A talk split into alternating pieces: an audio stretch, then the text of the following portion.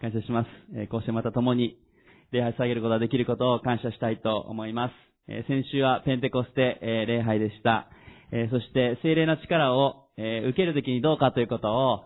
えメッセージで語らさせていただきました。えその時に精霊の力が与えられると、え大胆さが与えられること、また、癒しの力が与えられること、そして、一つとされることということをメッセージの中でお話ししました。えー、するとですね、先週の日曜日の礼拝後、あの、ちょうど、えー、プチ大掃除が、えー、ありましたけれども、あの、多くの方々がですね、本当にあの、参加してくださって、あの、私、あの、少し、えっと、遠くから来られた方の、あの、お時間とってですね、あの、お話ししてから、お祈りしてから、あの、駐車場の方行きましたけども、本当にあの世代を超えて多くの皆さんが、あの、ご協力してくださってですね、プチを掃除しておられるお姿を見て、あ本当にこの、えー、精霊の力を私たちが受けていくときに一つとされる、ね、あの、本当に最初の教会が、弟子たちがですね、精霊が下されたときに本当に心一つに共に賛美して食事をしていたとあります。えー、私たち今感染予防でなかなか食事は難しいですけど、まあ、またあの聖書にはね、一緒に掃除をしていたとは書いてないですけど、まあ、きっと掃除も一緒にしたと思います。あの、一つに、えー、私たちしてくださるのは本当に精霊の力だと思います。まあ、ちょっと周りを見渡していただいてもですね、えー、世代もそうですし、まあ、性別も違ったりですね、まあ、国籍も違ったり、えー、本当に私たち様々なところから集められています。それは本当に神様の力ですね。えー、精霊の力なしに私たちが一致していくということはできません。えー、本当にそのことを、このプチ大掃除の時にも皆さんの様子を見て私も一緒に少し最後やりながらですね、あ本当に感謝だなっていうふうに思いました。えー、ちょうど、え先週、えまあ、今度企画しているユースキャンプのですね、メッセージの収録とかをですね、あの、関西聖書学の警備屋を教えに行く前にですね、少し早く行って、えー、野田英二先生、吉田康隆先生とお時間をとってですね、えメッセージの収録に行った時に、えー、まあその番組の中でですね、えコロナになってどういうことが教えられてますかとか、教会でどういうふうにやってますかっていう質問を、あの、私も受けてですね、あの、動画を撮影したんです。その時に、いや、ちょうど今私たちの教会ではプチ大掃除っていうのをしていてですね、話したので、そのうち YouTube にまたそれも出てくるのかなと思いますけども、いや、食事の交わりがなかなかできなくても、大掃除があの、プチですけども、あの、良い交わりの機会になっているってことを教えられてますって、えー、お話ししました。そしたら、いいですねって言って、まあ、違う教会でもまたプチ大掃除が始まるかもしれませんけれども、えー、あれができない、これができないではなくて、本当にできることを共にしていくこと、そして本当に心一つに主の前に出ていくことっていうのは、今のこの時もできる、そのことを感謝したいと思います。まあ、また、えー、さらにですね、コロナ感染も落ち着いてくることを、あの、願っています。そうするとまた、様々なこと、教会で、まあ、以前のようなというか、新しい形なのか、何かしらできてくるんじゃないかなとは思いますが、しかし、本当にこの期間の間もですね、本当に全ての本当に機会を主が生かし、生かすようにですね、言ってくださっていると思います。弟子たちも迫害があったり、困難の中で、あのね、共に賛美し、霊に満たされて集っていたわけですから、えー、今日私たちも本当にその同じ精霊に満たされて、心一つに礼拝捧げていきたい、前進していきたい、えー、そのように思います。えー、一言お祈りします。愛するての神様、今日このようにして共に礼拝捧げることができること、感謝します。あのペンテコステの日に精霊が下されて、弟子たちの心が燃やされ、満たされ、そして福音が爆発的に拡大していきました。迫害や困難の中で彼らは心一つに主を礼拝し賛美し、共に交わりを持っていました。今日私たちも様々な状況があります。またコロナ禍の影響がまだまだあります。そのような中で、しかし主を心一つにあなたの前に出ていきます。どうぞあなたがお語りください。私たちを励ましてください。力づけてください。どうぞ同じ精霊が今日も私たちのうちにおられ、私たちを油注いでくださることを感謝します。主あなたの霊によって私たちが一歩ずつ歩み出していくことができますように、小さな器、取るに足らない者たちかもしれません。しかし、その一歩をあなたは祝福し、弱い者が強いということができることを心から感謝いたします。主イエスキリストの皆によってお祈りします。アーメン。メン、感謝します。今日前に出ている通りですね、メッセージのタイトルは、精霊に満たされて歩むということをあメッセージしていきたいと思います。ね、精霊の力を受けるとき、先週お話ししましたけども、今度は精霊にじゃあどうやって満たされていくのか、また満たされてどのように歩んでいくのかということを続けて見ていきたいなということを思います。えー、精霊に満たされるには皆さんどうしたらよいと思いますか？皆さん精霊に満たされておられるでしょうか、ね、精霊に満たされておられるでしょうか。えー、正直なところどうでしょう。精霊にすごく満たされてるなと感じるときと、いや、ちょっとそうでもないなと感じるときと、まあ、両方終わりなんではないかなと思います。まあ、さっきのね、賛美を、えー、共に心からしているとき、あ、すごく満たされてるなと感じるときもあれば、そうでないときも、あるかもしれないですね、日々の歩みの中でね。どうでしょう。皆さんどうですか？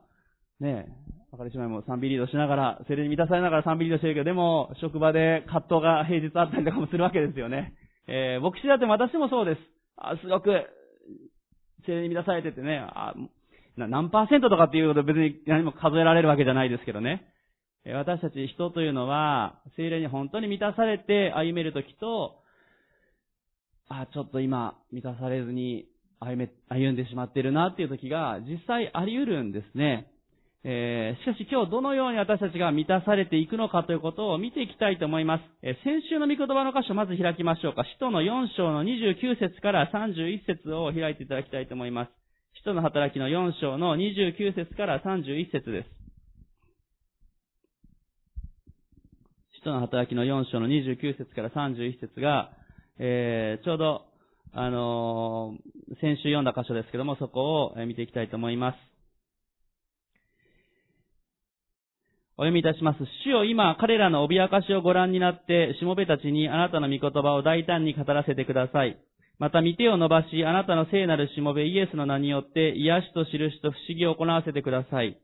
え彼らが祈り終えると、集まっていた場所が揺れ動き、一度は精霊に満たされ、神の言葉を大胆に語り出した。この箇所が先週の御言葉の箇所でした。弟子たちは31節、え一度は精霊に満たされて神の言葉を大胆に語ったって書いてあります。しかしその前に彼らが何をしていたのかというと、それは彼らは祈っていたんですね。31節の最初に彼らが祈り終えると集まっていた場所が揺れ動き、一度は精霊に満たされたとあります。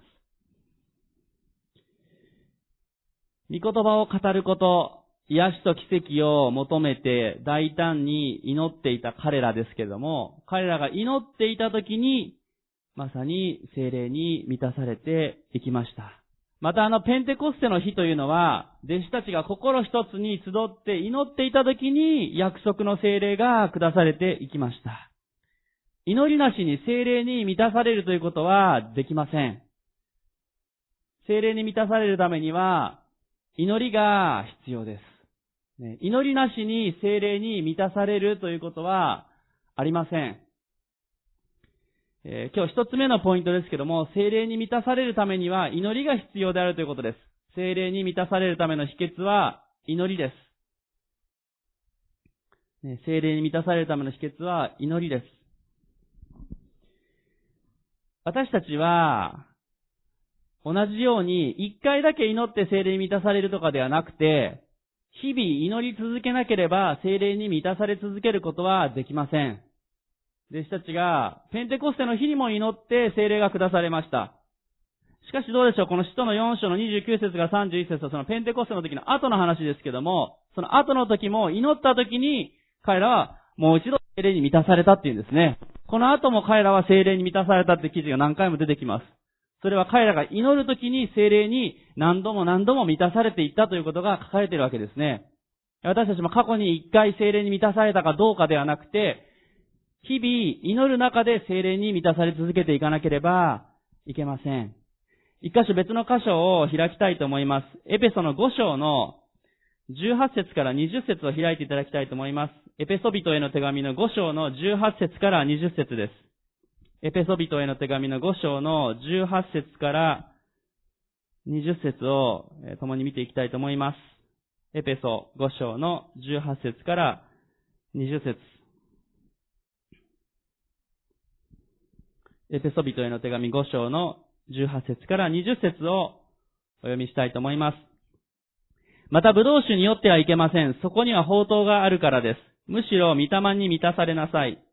詩と賛美と霊の歌をもって互いに語り合い、主に向かって心から賛美し、歌いなさい。いつでもすべてのことについて私たちの主イエス・キリストの名によって、父である神に感謝しなさい。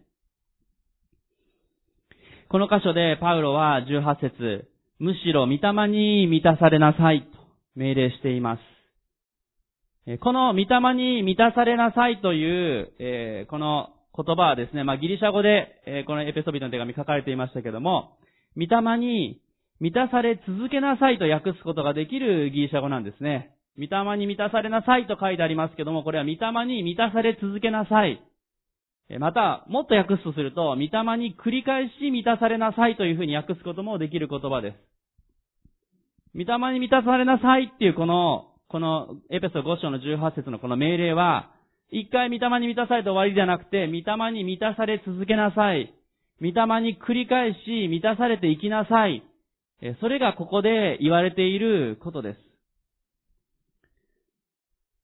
す。逆に言うと私たちは、一回御霊に満たされても、繰り返し満たされない場合、また満たされずに歩むことも、まあ、できてしまうってさっき言いましたけども、それがあり得るからわざわざこれが書いてあるわけですね。えー、ブドウ酒に酔うのではなくて、そうではなくて、御霊に満たされなさいとここで書いてあります。その後の共に賛美し歌いなさい、感謝しなさいということも、えー、これはエペソードの教会に向けて書かれているわけですから、まあ、できてなかった人たちがあったわけですよね。私たちは、本当に御霊に満たされて感謝し賛美して、まあ、さらに21節まで行くとですね、互いに従い合いなさいということも書いてあります。私たちは、御霊に満たされ続けていかなければいけない。繰り返し、御霊に満たされなければいけません。まあ、先ほどちょうどあの、ユースキャンプの話をしましたけども、まあ、来月ですね、3週に分けて、ユースのオンラインキャンプをまたしていきます。まあ、不思議なことに、えキャンプがですね、ここで集っていただき、十いくつの教会から、まあ、七、八十人ぐらいの子たちが来てくださってですね、雑魚寝で、まあ、よく雑魚寝でやってたなと今から思うと 思います。食事や、お風呂や、えー、また雑魚寝でキャンプをしていました。まあ、楽しかったです。またそういう風にできたらいいなと思います。えー、集ってのキャンプが難しくなって、オンラインになりました。どうなるかなと思いましたけども、でも、オンラインキャンプになってですね、まあ今40近い教会から200人を超えるユースがオンラインで参加してくださるようになりました。本当にそれも不思議な感謝なことだなというふうに思います。しかも今回ですね、全国つなごうということで、ま鹿児島の子が証しをしてくれたり、えー、広島の方で特別賛美をしてくれたり、えー、石川県から証しが来て、岐阜の子たちが今日賛美の収録をしますけども、全国各地の子たちがですね、一緒にこうキャンプを、動画を撮ってそれを作り上げて、えキャンプをしていきます。え不思議な形で主は、このコロナ禍の中でも、本当に選挙を拡大してくださって感謝だなということを思います。ただ振り返ると、あの、過去にユースキャンプここで集ってた時にですね、えー、よく一生懸命みんなで一緒に準備して、えー、来る子たちをこう歓迎しようと、えー、備えていたことを思い出します。まあ、ある時のキャンプだったと思いますけども、えー、すごく準備が順調で、えー、みんながこう、他県の子たちが来る前にですね、え祈りを、祈り、祈りというか、賛美が、練習が終わって、ふと1、2時間ぐらい余裕がある時がなんかあったなと思いますね。えー、そのキャンプの時にですね、1、2時間ぐらいふと夕方余裕があって、夜からのこう、皆さんが来る集会にこう、待ってる時にですね、えー、なんか、なかなかその時間がうまくいかなかったんです。準備は順調に終わって、あと皆さん迎えるだけなんだけど、まあなんか気づいたら、ちょっとどうでもいい話になっていって、なんか意見が食い違ったりですね、なんか雰囲気が悪くなっていってっていうね、えー、なかなか一致することが難しいという状況がその時に起きてしまって、えー、その後本当に集会に入っていく時に悔い改めて祈り直さないといけない、えー、そういうことがあったことを思い出します。まあその時を機会にですね、もっと一緒に祈らないといけないねっていう話を、えー、ユースの子たちみんなで一緒にしたことを覚えています。いや、あの、準備が早く終わった時に、1、2時間空いた時にですね、一緒に心から祈ろう、賛美をもうちょっとしようっていう風にしたらよかったなって。まあ、導く牧師が反省してるわけですけども、それも主からのある意味痛いというか、良い経験だったなと思います。え、私たちどんだけ準備して、ああ、うまくいってると思ってもですね、やっぱり精霊に満たされ続けなければいけない。その鍵はやっぱり祈り続けなければいけない。どれだけ本当にそのために祈って来る子たちが今向かっているその子たちのために祈ってってできたらよかったなというのをその時に感じてから、それよりも前よりもよく祈るようになったかなっていうふうに、ちょっとユースの子たちの方を見ながら 思いますけれども、私たち本当に気をつけなければいけないですね。御霊に満たされ続けなければいけないんですね。まあ、ちょうどこのエペソの5章の18節から今20節読みましたけど、その前の15節から17節にもですね、こう書いてあります。ですから自分がどのように歩んでいるか、あなた方は細かく注意を払いなさい。知恵のないものとしてではなく、知恵のあるものとして機会を十分に活かしなさい。悪い時代だからです。ですから愚かにならないで、主の御心が何であるかを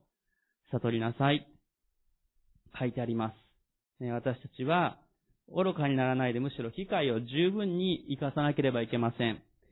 また私たちは細かく注意を払わなければいけないって書いてあるんですね。ね私たち細かく注意を払いなさいってことを言われています。えー、さらに少し前のですね、エペソの4章のところもです、見たいんですね。エペソの4章の30節から32節もちょっと見ましょうか。ちょうど1ページ前にめくっていただいて、エペソ4章の30節から32節です。お読みします。神の精霊を悲しませてはいけません。あなた方は贖いの日のために精霊によって勝因を押されているのです。無慈悲、憤り、怒り、怒号、罵りなどを一切の悪意とともにすべて捨て去りなさい。互いに親切にし、優しい心で許し合いなさい。神もキリストにおいてあなた方を許してくださったのです。30節のところを見ると、私たちにすでに精霊が与えられているということが実際書かれています。私たちがイエス・キリストを信じたときに私たちの内側に精霊が入ってくださいます。それが私たちの救いの印だ、勝因だっていうんですね。ハンコがボーンと押されたってね。まあ、パスポートとか何かにこう、ハンコがボーンと日本っていうのね、押されているように、私たちは精霊がおられるので、ああ、私は救われているっていうことがわかるわけです。しかし同時に、ここに精霊を悲しませてはいけません。また31節からに無慈悲、憤り、怒り、怒号、罵りなど一切の悪意とともに全て捨て去りなさいと書いてありますから、精霊が与えられているにもかかわらず、精霊に満たされてないということがあり得るということです。なので、精霊に満たされるということと、精霊が与えられているということは、別なんですね。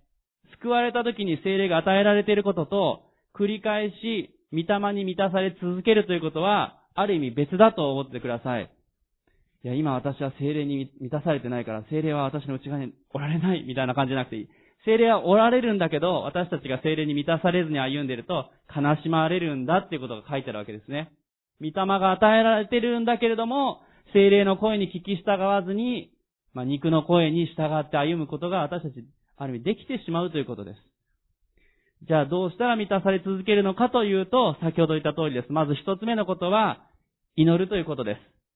す。いつも喜んでいなさい。絶えず祈りなさい。すべてのことについて感謝しなさいと、第一テサロニケに書いてありますね。いつも喜び、感謝し、そして祈るときに私たちは御霊に満たされていくことができます。ある意味、この、その反対というのがこのエペソの4章の31節のところに書かれているようなことです。精霊を悲しませることっていうのは憤りであったり、怒りであったり、罵りであったり、無慈悲なんだということですね。私たちは、祈りの中で、喜びの中で、感謝の中で、御霊に満たされることを選び取っていかなければいけません。別の箇所も御言葉開きたいと思います。ガラテア人への手紙、ガラテアのえ、5章16節から17節です。ガラテヤ人への手紙の5章の16節から17節を見たいと思います。ガラテヤ人への手紙の5章の16節から17節です。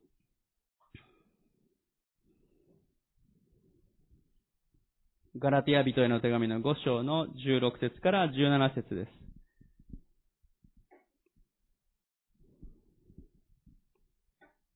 ガラテヤ人の手紙の5章の16節から17節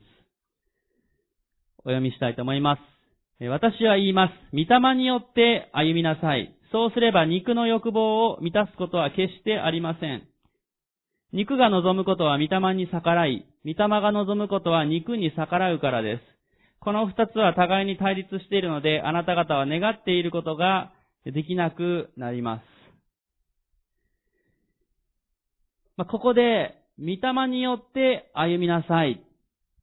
そのようにここもパウロが、今度はガラティアの教会の人たちに向けて書いています。そして、その反対というのは、17節 ,17 節を見ると、肉が望むことは御霊に逆らいと書いてあるんですね。私たちは御霊、精霊に導かれて、精霊によって精霊に満たされて歩みなさいと言われています。しかし実はその反対があり得るんですね。私たちの内側に肉なる部分があるってですね、ちょっとこのこのお昼の前にですね、肉肉言うとですね、まあ、まだ大丈夫だと思いますけども、私たちの、こう、弱い部分、私たちのこの罪の、罪深いというかですね、そこにサタンが攻撃した時にすぐに乗ってしまう。私たちの弱い部分、肉なる部分というのが私たちの内側にあるんですね。私たちは御霊に満たされて歩むのか、その反対は肉に満たされて歩むのかということがあり得るということです。パウロ自身も私の内側で肉なる部分があって葛藤していますっていうことを書いていますね。別の箇所でも。私たちは、あの、パウロでもそうなんですからです。本人がこうやって書いてるわけですからね。ここにいる私たちも、御霊によって歩む時もあれば、ある意味肉によって歩めてしまう時もあり得るということです。肉に満たされて歩んでしまう、失敗をしてしまう時もあれば、御霊に満たされて歩むという正しい歩みをすることも、私たちはできるわけですね。もし私たちがさっき言った通り、祈らなくなる、感謝しなくなる、喜ばなくなったら、肉によって歩むことになってしまうんですね。その時に、心の中に怒りが、罵りが、気づいたら他の人の悪口言ってたり、愚痴を言ってたりとか、怒りが込み上げてきて、それに支配されてしまって、一週間経っても何日経っても怒りがふつふつと湧いてくる。そこには喜びがなくなっていきますね。私たちは、皆さんどうでしょう？御霊に満たされて歩んでおられるでしょうか？御霊に導かれて歩んでおられるでしょうか？いや、肉に導く、肉に導かれてるか肉によって歩んでるでしょうか？肉に満たされる時があるでしょうか私たちがもし肉なる部分が強いのであれば、変えられていかなければいけません。もし肉に従って歩んでいるとしたら、私たちの内側におられる精霊様が悲しまれているってですね。精霊様は私たちの助言者ですね。不思議な助言者と聖書は書いてあります。私たちが何か罪を犯しそうな時に、いや、その罪を犯さない方がいいよって。祈った方がいいよ。御言葉を読んだ方がいいよ。この目の前の人を愛した方がいいよ。憤りをいつまでもしてちゃダメだよってことを内側から語ってくださいます。しかしその精霊様の声を聞かなくなってくると、麻痺してくるんですね。肉に満たされてくると、まあさっきも聞かなかったしいいかなとかですね。まあ、だんだん精霊様の声を聞くことに敏感でなくなってしまいます。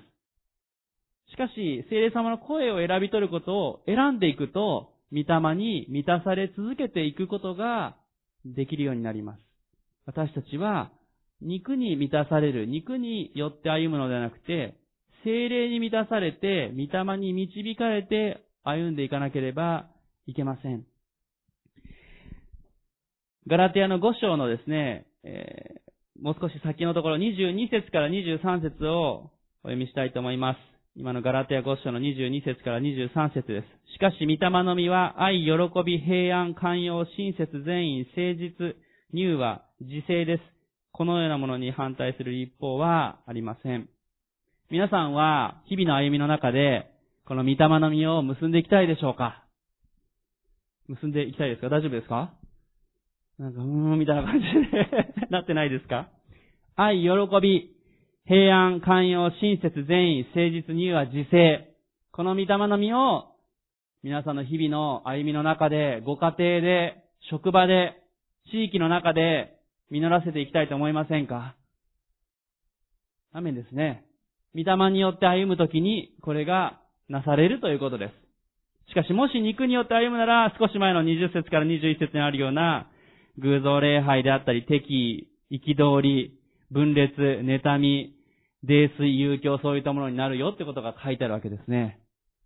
これは、クリスチャンに向けて書かれてるんですよ。ガラテヤの教会に向けて。私たちはどちらにもなり得るんですね。しかし今日私たちは精霊に満たされて歩むことを選び取っていきたい。そのように思います。えー、一つちょっと例えをしたいのでちょっと持ってきていただいて、あの、水を飲むわけではありませんけれども、まあ、あるあの、神学者ですね。まあ、先週のメッセージも少し登場したあの、ムーディという神学者であり素晴らしいアメリカの説教者だった方が、まあ、ムーディ聖書学院というね、神学校も作った方ですけども、ある時の説教で、まあ、空っぽのコップを出してですね、えー、この空っぽのガラスコップから、え、空気を全部取り出すにはどうしたらよいかってことを回収に質問したそうです。ガラスのこの空っぽのコップから空気を全部出すにはどうしたらよいかまあ、聞かれたことある方もあるかもしれません。えー、するとある回収の人が言いました、えっ、と、ここにですね、蓋をして、え空気を抜いてしまって真空にしたらいいんじゃないかっていうふうに言ったらしいですね。えそうすると、えムーディは言ったわけですね。そうしたらこのガラスが割れてしまうでしょっていうふうに言って笑ったっていうですね。まあ確かにそうですね。えそして、え彼は、あの、答えるわけですね。えムーディは、あまあ、なんかね、あの、私が言うの方だと、夜間を、夜間からっていう、夜間を持って講談上がったのかなと思いますけども えその時にムーディは、このコップにですね、水をこうやって注いでいったっていうんですね。えー、水をちょっと縁まで注ぎすぎましたけども、水を注いでいって縁まで満たしていったっていうんですね。そして、ムーディは説明しました。このようにガラスのコップの空気をすべて出すためには、水で満たされると、すべての空気が出ていきますっていうことを彼はメッセージで語りました。このガラスのコップというのは私たちの心を表しています。私たちの心がこの水というのは精霊を表しているわけですね。精霊で満たされていくのであれば、縁から縁まで満たされるのであれば、ムーディは言いました。すべての罪が取り除かれていくっていうことを彼は説明したかったわけですね。私たちが、皆さんの心が、私の心が精霊で今日満たされるなら、すべての罪から解放されて、精霊に満たされることができるんだということを言いました。私はね、一つ付け加えたいと思います。精霊に満たされたら全ての罪が取り除かれますとムーディは言いましたけど、もう一つ大事なことがあります。それは私たち自身が心の全ての部分を満たされたいかどうかということが大事なポイントかなと私はちょっとムー,、まあ、ムーディに私が付け加えるとちょっとどうかなとも思いますけども、素晴らしい神学者に対して。えー、でもですね、心の縁から縁まで皆さんが精霊に満たされたいと思うなら、心の全ての領域を神様に取り扱ってもらわなければいけない、そのように私は思います。ムーディの言ってることは確かに正しいです。しかし同時に私たちが心のこの部分は、このコップで言うとコップのこの端っこのこの辺の部分は、神様触れないでってそこはいいですって言いながら満たされたいって言ったらどうでしょう？コップの全部満たされると思いますか？満たされないですね。コップが全部満たされるためには全部の部分を明け渡さないといけないですね。私たちも、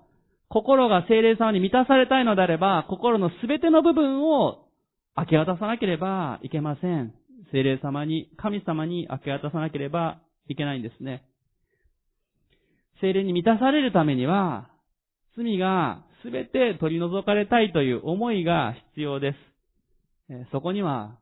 悔い改めが必要なんですね。今日二つ目のポイントをお伝えしたいと思います。それは、精霊に満たされるための二つ目の鍵、それは、悔い改めであるということです。精霊に満たされるためには、悔い改めが必要です。精霊に満たされるためには、罪からの悔い改めが必要です。精霊に満たされるためには、悔い改めが必要なんですね。悔い改めって言うとなんか嫌だなぁと思うかもしれません。世界中でも今、え罪とか悔い改めっていうメッセージをするとですね、え、回収が減るとか、え、YouTube のメッセージ見る人が減る。まあ全然、わざわざ時間をとって罪からの悔い改めを聞きたくないっていう人たちが、例えばあったりするわけですよ。で、もっとあなたはそのままで愛されてますとかですね。あなたは祝福されて経済も祝福されますってメッセージの方が流行るわけですね。えー、しかし、どうでしょう。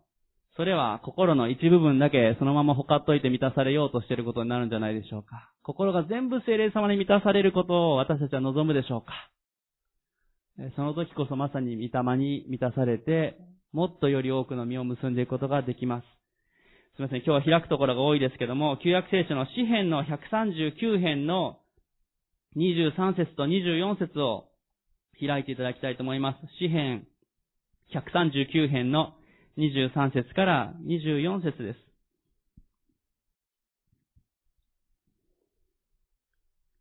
詩編139編の23節から24節です。詩編139編の23節から24節をお読みしたいと思います。それでは、お読みいたします。神を私を探り、私の心を知ってください。私を調べ、私の思い煩いを知ってください。私のうちに傷のついた道があるかないかを見て、私を常しえの道に導いてください。ね。この詩篇139編の23節24節には、神を私を探り、私の心を知ってくださいって書いてあります。皆さんお祈りするときにどのように祈っておられるでしょうか？今日の祈り課題一つ目、今日の祈り課題二つ目、えー、今本当に抱えている問題一つ目、二つ目。ずっと気づいたら一方的に電話でずっと一人で喋り続けてるようにずっと祈り課題をわーっと言って、ああ、気づいたらスッキリしたで祈りが終わってるでしょうか。あ確かにそれも祈りですけども、それは本当の良い祈りではないかもしれません。この詩篇23編24編をですね、ぜひ祈り始める前に、朝、まず開いていただくのが良いかなというふうに思うんですね。私たちが心閉ざした状態でずっとわーっと祈り方を言うことも実はできてしまうんです。でも大事なのは、主を私の心を探ってくださいという心が大事です。主を私の心を探ってくださいというのはある意味勇気がいります。主を心のすべての領域をあなたに明け渡します。触れてください。探ってください。そして私を調べ、思い煩いを知ってください。傷のついたところがあるかどうかを見てください。っていうんですね。思い煩いや傷って言いにくいですよね。触れられたくないですよね。えー、知り合いや家族にも傷や思い煩いって触れられたくないなって時があるかもしれませんね。しかしどうでしょう神様は、また私たちの内側に住まれる精霊様に、その傷を、思い煩いを知ってもらう、探ってもらうということが大事なことです。それをすることなく、このようにコップの水が満たされるということはできません。このコップが満たされるためには、心を明け渡して、主を私の心を知ってください、探ってください。傷がありますか？思い煩いがありますか？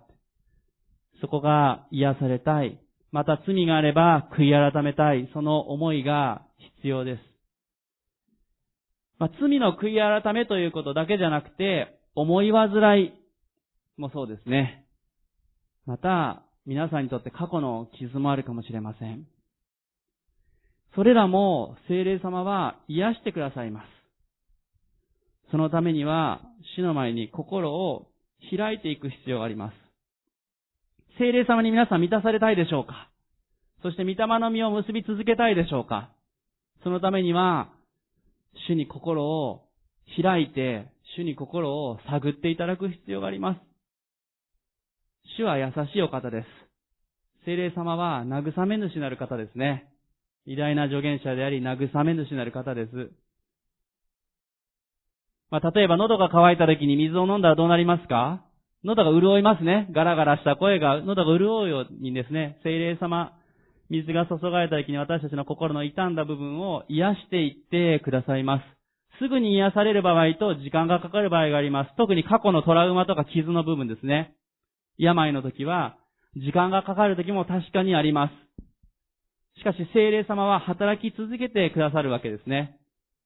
しかし、癒されない方法もあり得ます。それは私たちがそのあの、ある心の部分を開かないってことです。主に心を探っていただかない。そうしたら、神様は全部ご存知ですけども、私たちが心を開くことを今日も願っておられます。私たちが悔い改め、そして心を開いていくということが、御霊に満たされ続けるためにはとっても大切な鍵です。ですか？御霊に満たされるための一つ目のポイントは祈りでした。二つ目は悔い改めです。まあ、さらに言うなら、心を開きましょうということです。私たちは、時に、ま、喋りすぎてしまうのかもしれません。主よ、こういうことがいろいろ問題ですって言いたくなりますけども、静まって、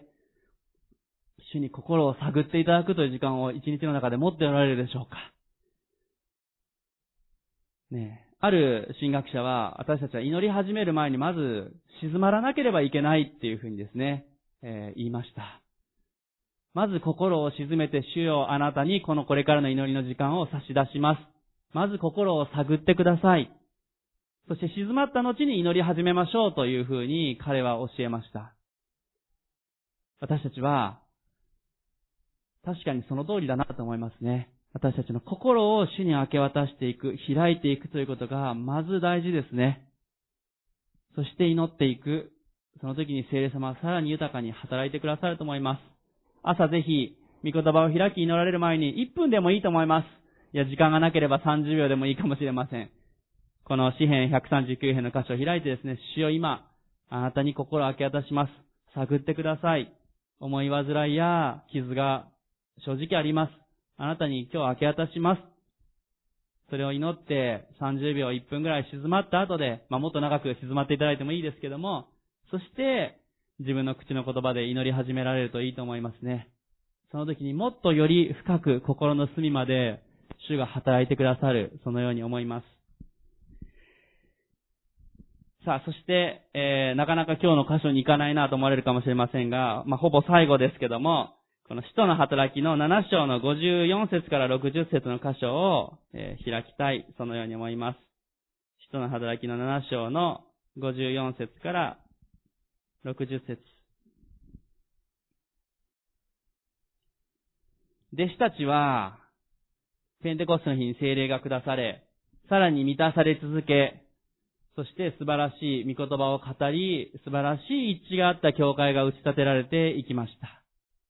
救われる魂がどんどん起こされていきました。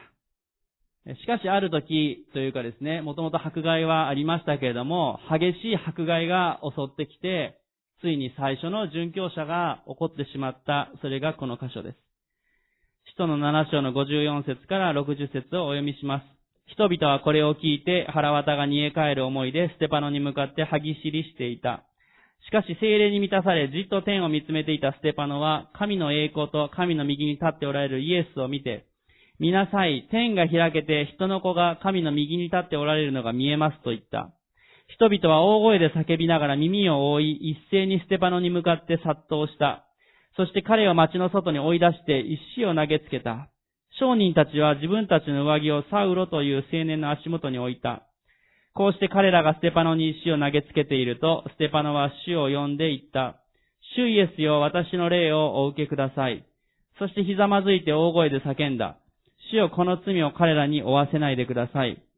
こう言って彼は眠りについた。ここで本当に最初の殉教者が起こっていくんですね。迫害が本当に目に見える形で命が奪われていきました。精霊が下されて、一致が与えられて、素晴らしい福音の拡大があって、さあ、もうこのエルサレムにある教会がものすごい拡大していってるぞと、弟子たちも本当に素晴らしい愛のあるところでしたけども、そこに大きな迫害が、チャレンジがやってきます。この時に、ステパノの様子が55節の最初に書かれてますね。しかし、精霊に満たされ、じっと天を見つめていたステパノは、ステパノは精霊に満たされていたわけですね。私たちも、御霊によって歩んでいても、精霊に満たされて歩んでいても、試練や困難に遭うことがあります。なぜ私がこんな病を、なぜ私がこんな困難が、神様に導かれて歩んでるはずなのにどうしてっていうことが起こってくるんですね。ステパノもそうでした。周りのクリスチャンたちもショックだったでしょうね。まあもちろん一緒に迫害も受けていたわけですけども、私たちも御霊に満たされたら、迫害がなくなります。何も、あの、問題がなくなります。病は何もかかりませんではないんですね。御霊に満たされていても困難に遭うことがあります。試練がやってきます。病がやってくるときもあるでしょう。敵対する人たちが、まあ、ここまで歯ぎしりをしながらに、腹渡が煮え変わる思いでやってくる人は少ないかもしれませんが、そういう時もあり得るかもしれないですね。御霊によって歩んでてもそれが起こり得るんです。しかし、ステパノは、その中でも精霊に満たされてじっと天を見つめていたっていうんですね。今日最後の三つ目のポイントをお伝えしたいと思います。それは、精霊に満たされている歩みというのは、天を見上げる歩みだということです。精霊に満たされる歩みというのは、天を見上げる歩みということを最後にお伝えしていきたいと思います。精霊に満たされた歩み、それは天を見上げる歩みです。天を見上げる歩み、それが御霊に満たされた歩みです。ステパノは精霊に満たされていたので、目の前の自分に敵対する人たちを見たんじゃなくて、その人たちはいるけれども、彼は天を見上げたっていうんですね。ここで二つの方法があるわけですね。目の前の問題のわーっと来るところを見るのか、天を見上げるのか。私たちも、同じですね。いや、ステパノは、彼らを呪うこともできたでしょう。どうしてあいつらやってくるんだって言ってね、イライラしながらね、怒りがやってきたりね、罵ることもできたでしょう。もしかしたら神様を罵ることもできたかもしれません。なんで神様あなたに導かれて歩んでるのに、こんな敵対することが起こるんですかってね。神様に対して、そうじゃないけれども、神様どうしてですかって不満を言うこともできたでしょう。思い煩うことももちろんできたわけです。まさに敵がわーってやってくるわけです。しかし、ステパノは、そのような時に、天を見上げていったって言うんですね。精霊に満たされる者の歩みは、天を見上げる歩みです。また、ステパノの最後のところですね、60節を見ると、主よこの罪を彼らに負わせないでくださいと言って彼は、息を引き取ったって書いてあるんですね。この姿は本当にイエス様の姿ですね。イエス様も十字架で父を彼らを許しください。彼らは何をしているのかわからないのです。両手を広げてイエス様は十字架で言われました。ステパノもまさに本当にイエス様の姿に変えられていったんだなというふうに思います。天を見上げて、御霊に満たされていきました。私たちここまでなかなかできないなと思われるかもしれません。しかし、それは御霊に満たされ続けていくときに、それがなされていく、そのように思います。このステパノのそれまでの歩みということはそこまでわからないわけですけども、しかしつい少し前まで弟子たちは弱い存在であり、精霊が下された時に力づけられ、彼は大胆に福音を語っていきます。精霊に満たされ続けていくときに、私たちが変えられていき、私たちの視点が問題であったり、敵であったり、困難ではなくて、天を見上げる歩みになっていくということです。また言い換えると、ここにいる私たちが目の前の問題であったり、目の前の問題のある人であったり、困難を、ばかりを見てしまっていくと、肉なる部分がふつふつと来るわけですね。文句が出てきたり、思い煩いがやってきたり、怒りがやってきたりしてしまいます。もちろん確かに問題はあるんです。祈らないといけません。しかし私たちの視点は天を見上げなければいけません。私たちの助けは天からやってきます。また私たちはいずれ天の故郷に帰るものです。主の身元に私たちは行くことができるわけですね。アメンですね。ステパノはそれが分かってたわけです。私たちが生かされている理由、私たちの持っているもの、それは天からのものだということです。私たちは天を見上げて、私たちが行くべきところを見上げて、歩んでいくときに、このステパノのような姿を、そのように変えられていく、そう願いたいと思います。この使徒の働きの8章、次のですね、8章のところの1節と4節をちょっと見るとですね、え、こう書いてあります。サウロはステパノを殺すことに賛成していた。その日、エルサレムの教会に対する激しい迫害が起こり、人たち以外は皆、ユダヤとサマリアの地方に散らされた。さらに飛んで4節散らされた人たちは御言葉の福音を伝えながら巡り歩いた。ステパノは確かに殉教しました。もっと彼が生きていたらもっとどうなったかなってことを考えてしまう時も私もあります。しかし、ステパノの殉教、そして弟子たちが散らされたことにより、実は福音が、ユダヤ、サマリア、地の果てにまで福音が述べ伝えられていったんですね。天を見上げて私たちが歩むときに、福音が広がっていきます。ステパノが殉教したときに、その上着を預かっていた人、それが、サウロ、後のパウロだったわけですね。パウロは、まだこの時は改心していませんが、あの殉教していくステパノの姿を見ていたわけですね。私たちが今日も御霊に満たされて歩むときに、別に人の目を気にして生きなさいと言ってるわけではありません。しかしその生き方が、証となっていく、そのように思います。最後に一人の方のお証を分かち合いしてメッセージを閉じたいと思います。アメリカのスティーブ・ライダーという方のお証ですけども、このスティーブ・ライダーさんは、銀行強盗である時逮捕されました。そして9ヶ月間独房に入れられたんですね。9ヶ月間独房に入れられた時に何もすることがなく隔離されていたので差し出された聖書だけをひたすら読んでいたと言います。そしてこのスティーブ・ライダーさんは独房で聖書を読んでいる時に精霊に、え捉えられて、そしてイエス様を救い主として信じていきます。そして9ヶ月経った時に彼は独房から、まあ、一般の刑務所のですね、普通の、その、刑務所の場所に移されていきました。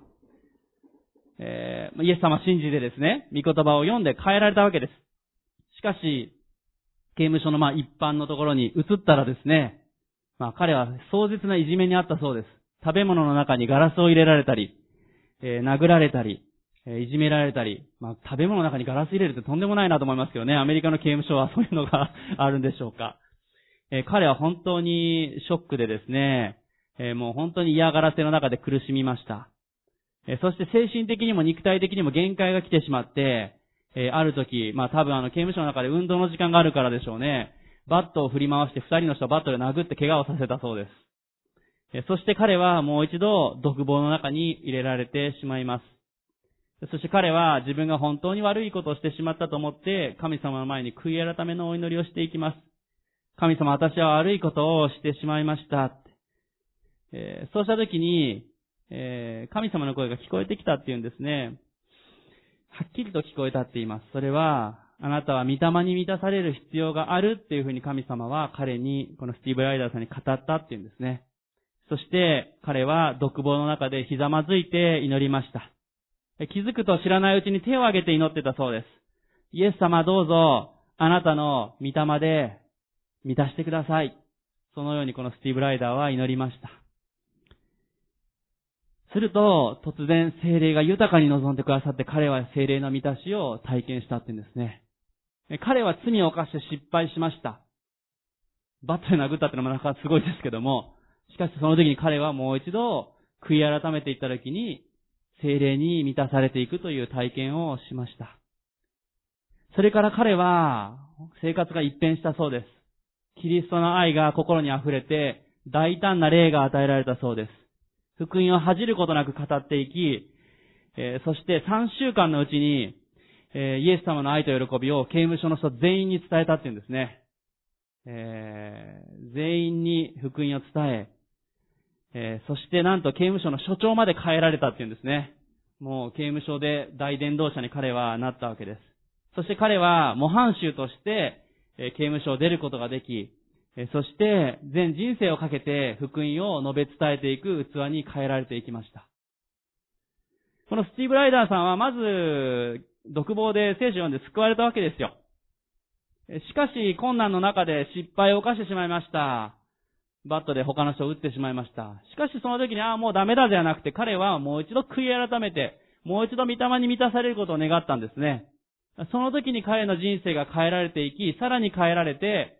刑務所全員に福音を伝え、刑務所所長まで変えられ、出てからも福音を述べ伝える器になっていったわけですね。ここに私たちも精霊に満たされて歩んでいきつつも失敗してしまう時があるでしょう。まあ、どなたもこの中でバットで誰かを殴りましたという方は あんまりいないと思いますけども、そこ、そういうことしないにしても失敗してしまう時があります。犯したくない罪を犯してしまった。誰かを罵ってしまった。過去の大きな傷がある。いろんな失敗があるかもしれません。しかし今日、主の前に悔い改めて、そして、もう一度天を見上げて歩んでいくときに、主は私たちにもう一度精霊を豊かに溢れさせてくださいます。心の隅々まで精霊が溢れるときに、私たちからさらにこの精霊が溢れ、流れていくんですね。豊かに溢れ出していきます。その時に、私たちの周りの人たちに福音が述べ伝えられていき、私たちの周りが変えられていきます。ステパノが殉教した時にそれが福音の広がりとなり、そしてサウロも救われていったように、パウロが救われていったように、私たちも今日、もう一度主の前に出ていきましょう。そして精霊に今日改めて満たされていきたいと思います。皆さんが今どういう状態か、